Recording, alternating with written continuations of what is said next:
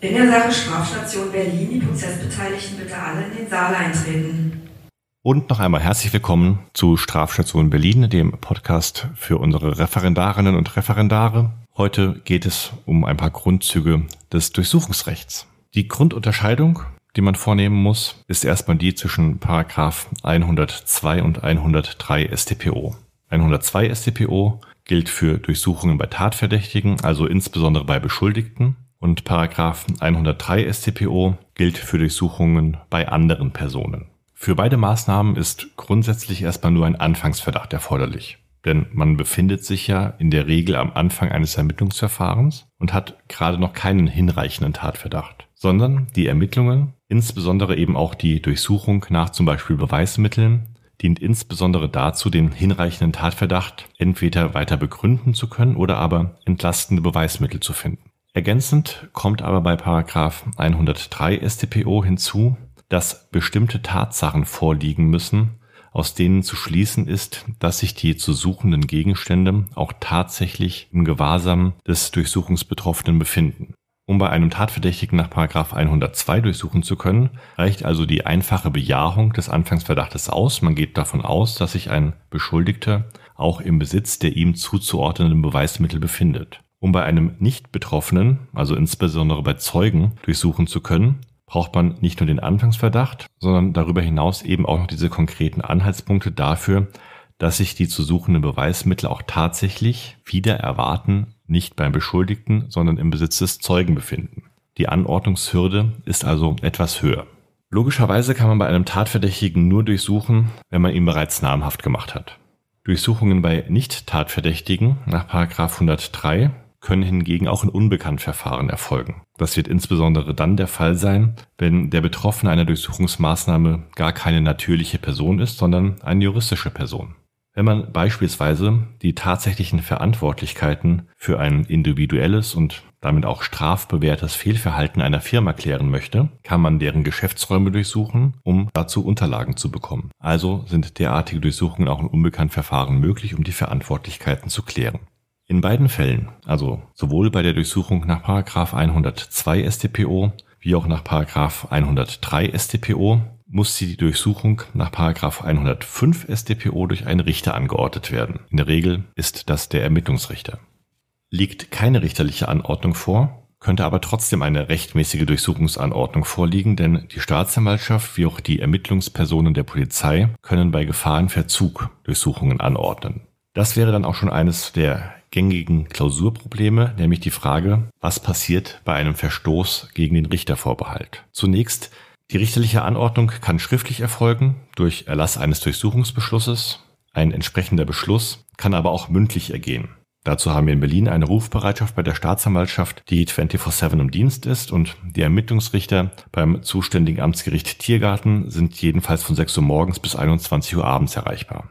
Das heißt, wenn die Polizei sich an die Staatsanwaltschaft wendet und sagt, wir bräuchten dringend einen Durchsuchungsbeschluss, dann regt sie die Beantragung eines Durchsuchungsbeschlusses nach 162 StPO an. Die Staatsanwaltschaft prüft dann, ob sie tatsächlich einen entsprechenden Antrag stellen möchte und diesen Antrag würde man im Rahmen der Rufbereitschaft dann telefonisch beim Richter stellen, der dann nach eigener Prüfung den Antrag entweder ablehnt oder aber den Beschluss mündlich erlässt und darüber wird wiederum durch die Staatsanwaltschaft die Polizei informiert. Aus diesem Prozedere ergibt sich, dass, wenn es wirklich schnell gehen muss und alle Beteiligten erreichbar sind, eine richterliche Durchsuchungsanordnung innerhalb weniger Minuten zu erlangen ist.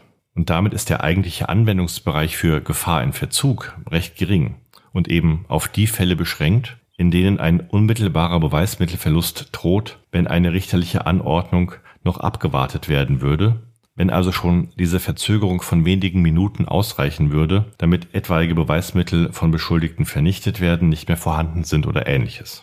In der Klausur ist also die klassische Prüfungskonstellation.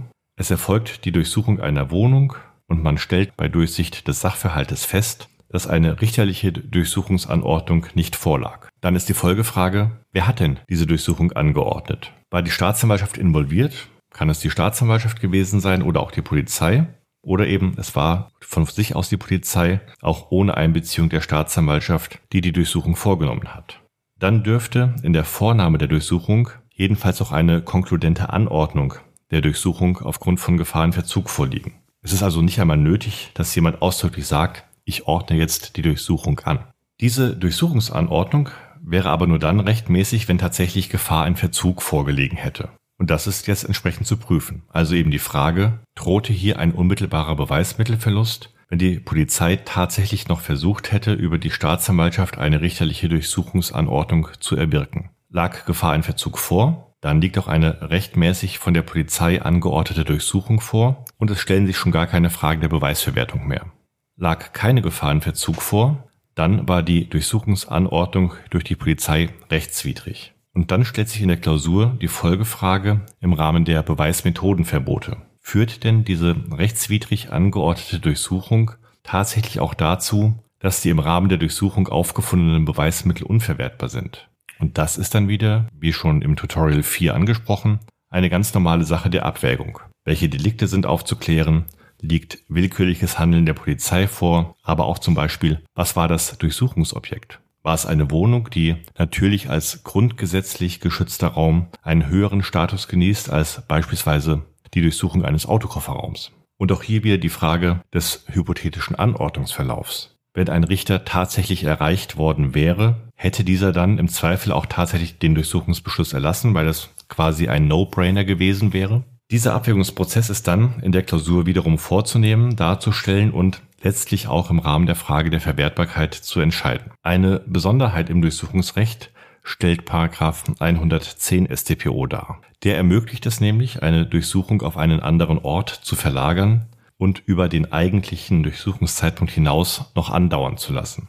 Die Grundidee des Paragraph 110 StPO ist, dass die Polizei mit einem ordnungsgemäßen Durchsuchungsbeschluss zum Beispiel in einer Firma steht und sich jetzt einer Unmenge von Ordnern, alle mit Papier gefüllt, alle nicht beschriftet, gegenüber sieht, in denen sich irgendwo auch die zu suchenden Unterlagen befinden müssten.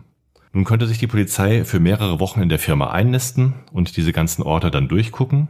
Man könnte aber auch einfach erstmal sämtliche Ordner mitnehmen zum Zwecke der Durchsicht, ohne dass es sich dabei schon um eine Sicherstellung von Beweismitteln nach 94 StPO handeln würde, sondern es wäre eben eine Sicherstellung nach 110 StPO. Man nimmt die Ordner erstmal mit, um deren Durchsuchung fortzusetzen und überhaupt erstmal festzustellen, ob sich darin dann zu beschlagnahmende Beweismittel befinden oder nicht. Also verlängert 110 StPO die Durchsuchung auf die Durchsicht einzelner Papiere hinsichtlich der Frage, ob überhaupt Beweismittel vorliegen. Und erst wenn das bejaht wird, erfolgt dann eine Sicherstellung oder Beschlagnahme nach 94 StPO. Nicht nur im Bereich der Verbreitung von Missbrauchsdokumentationen, dort aber besonders relevant, gibt es auch die Möglichkeit, die Daten, die in Cloud-Speichern abgelegt sind, mit zu durchsuchen.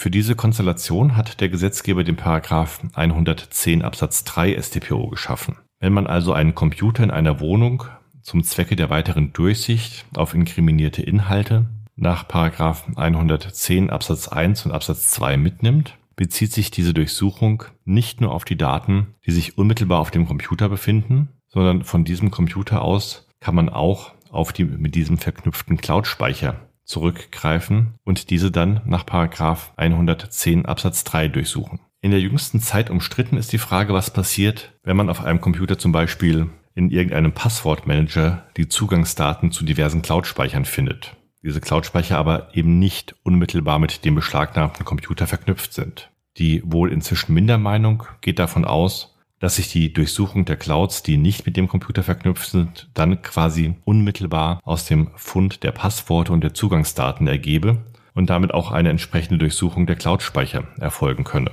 Sinnvoller und grundrechtsgemäßer erscheint hingegen hier eine Analogie zu einem Schlüsselbund zu bilden. Wenn man im Rahmen der Durchsuchung einer Wohnung einen Schlüsselbund mit Schlüsseln zu fünf anderen Wohnungen findet, käme man ja auch nicht auf die Idee zu sagen, dann kann ich jetzt die anderen fünf Wohnungen auch ohne einen richterlichen Durchsuchungsbeschluss durchsuchen, denn die Schlüssel habe ich ja schon gefunden und damit ist das Ganze mit umfasst. Und ähnlich die Argumentation bei den Passworten. Allein der Umstand, dass man aufgrund der aufgefundenen Passworte einen vereinfachten Zugang zu der Cloud hat, quasi die Schlüssel zu der Cloud besitzt, bedeutet nicht, dass die Cloud-Speicher automatisch von der ursprünglichen Durchsuchung mit umfasst sind. Wenn ich also verknüpfte Cloud-Speicher durchsuchen will, wäre Paragraph 110 Absatz 3 StPO die zulässige Ermächtigungsgrundlage.